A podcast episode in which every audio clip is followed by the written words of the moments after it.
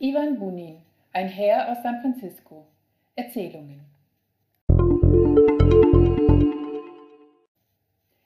Ich bestehe darauf, dass ihr dieses Buch so bald wie möglich lest. Ich bin zufällig darauf gestoßen und es hat mich dermaßen beeindruckt, dass ich sofort an Hatchards geschrieben und zwei Dutzend bestellt habe.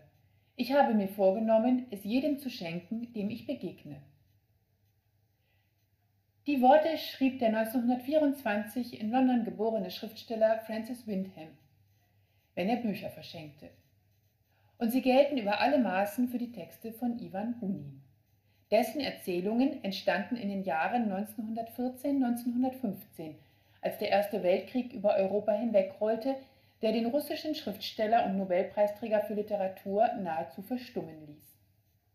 Der Schweizer Dörlemann Verlag hat sie in einem hübschen Bändchen unter dem Titel Ein Herr aus San Francisco vereint.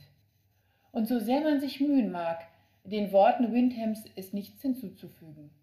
Natürlich kann man die Poesie der Sprache loben, die Schlichtheit der Geschichten aus dem ländlichen Russland, die tief berührend sind und so sehr unter die Haut gehen mit ihrer Melancholie und dem absoluten Lebenswillen ihrer Figuren. Und natürlich gebührt ein großes Lob der Übersetzerin Dorothea Trottenberg, der es gelingt, den zarten Facettenreichtum der Charaktere und ihrer Stimmungen in die deutsche Sprache zu übertragen. All das stimmt und ist doch nicht genug, um den Zauber dieser Erzählungen zu erklären.